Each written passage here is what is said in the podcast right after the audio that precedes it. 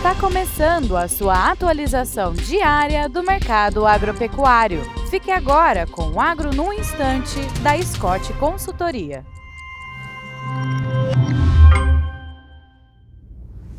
Olá, estamos aqui para mais um Agro no Instante meu nome é Alcides Torres, eu sou engenheiro agrônomo e analista de mercado da Scott Consultoria. Bom, todo mundo sabe que a cotação do boi gordo caiu, né? E caiu bastante. Mas a cotação do milho também caiu e caiu estrondosamente. Tem um sambinha que diz assim, do, dos demônios da garoa, que diz assim: Deus dá o frio conforme o cobertor. É isso que está acontecendo. Apesar da queda da roupa do boi gordo e, a, e com a queda da cotação da saca de milho, a relação de troca do boi gordo versus o milho no Mato Grosso está em um dos melhores patamares dos últimos cinco anos. Ou seja, a situação não é tão boa como antigamente, mas também não está assim tão ruim como a gente imagina. É isso aí.